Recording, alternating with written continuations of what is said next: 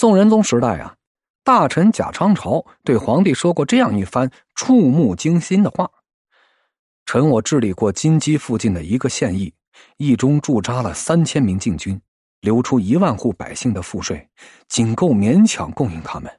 交祀庆赏之前，还得从内库中开支。江淮每年向京师输送六百余万担粮食。”但江淮一年的输入仅勉强够国家一个月的开支，其中军队占去三分之二，冗食占去三分之一，国库里已没什么储蓄。天下无事已久，财富既不藏于国库，也不藏于民间。一旦天灾有战事，可怎么办呢？三千名禁军呢，要一万户纳税者才能勉强养活。按一百二十五万禁军计算啊。光养活他们，那就需要四百二十万纳税户呀。宋仁宗嘉佑八年的统计，天下只有纳税户一千两百四十六万余户。再考虑到禁军是频繁调动的费用，这地方湘军的存在，金鸡地区百姓比较富裕等因素啊，推测认为仅军队一项，大约就要耗掉天下半数纳税户的税赋，也不算太离谱。在这种状况之下呢，宋朝之所以还能立国三百年，是因为他在商业采取了与前代不同的政策，不但不再抑商，甚至还有了一些重商的色彩。在宋代多数的时候啊，来自工商业的财政收入超过了来自田亩的农业税赋，但是这并不意味着宋朝就有很好的商业环境啊。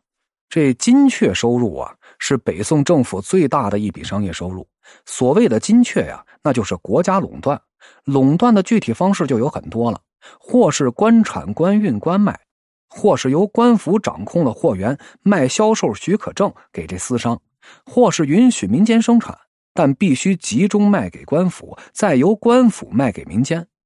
垄断的商品种类也很多呀，它至少就包括了食盐、酒、茶、香等。宋代官府是非常严苛的执行着上述的垄断政策。清代史学家赵翼就评价说，在酒类垄断这件事情上，未有如宋之甚者。历朝历代那都比不过宋朝。食盐垄断的典型恶政啊，发生在燕云十六州。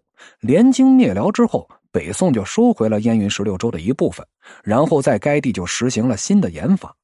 据《三朝北盟汇编》记载，在辽人统计的时代啊。当地每贯四百文得盐一百二十斤，也就是十一点六文钱呢，就可以买到一斤盐。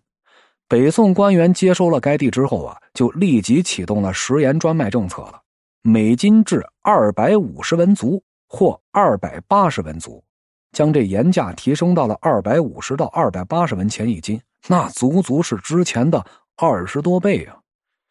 对私营工商业征收了商税。与金确收入的体量是不相上下的，除时而在灾荒年份对这农器、粮食之类的免税之外啊，宋人生产生活中的所有物品，那几乎都在征税之列。你盖个房子要征税，娶个老婆、嫁个女儿，那都得收税。甚至你出远门读书啊，在路过税卡时，随身携带的铜钱、铁钱也要纳税。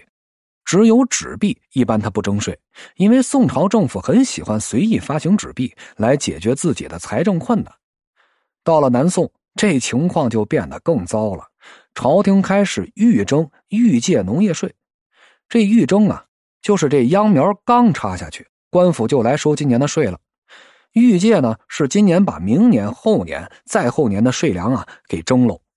时人形容这种预借的本质是有借无还。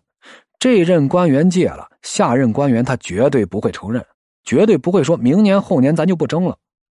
商税的种类呢，那更是多如牛毛，什么金总制钱、丁绢、丁盐钱、折布钱、僧道免丁钱、势利钱、秤提钱、罚酒钱、磕醋钱、卖纸钱、税匠钱等等等等。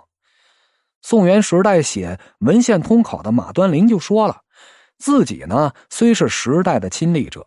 但不可以辩举，亦不能以辩之。收税的名目实在太多了，实在是举不过来呀。还有很多税种，连他自己都没听过。宋孝宗时代被压榨的奄奄一息的南宋商人呢，已经习惯的将各处的征税港口与关卡称之为杀人的法场。池州的烟叉港是大法场，湖北的黄州那是小法场，湖北的鄂州是新法场。这些法场啊，会替商人编造不存在的货物，勒令他们纳税。如果你要是不从啊，以后你就甭想再在这儿做生意。这种手段在当时啊，有个名称。它叫做虚贺，法场呢还会擅自更改商人货物的价格和数量，勒令他们多纳税。这种手段呢叫做花术。朝廷在政策上推广纸币，法场则强迫商人用铜钱纳税。铜钱要是不够啊，就以低价扣留商品做抵押。这手段叫做折纳。这以上种种啊，才是宋朝民众的真实的生存状况哦。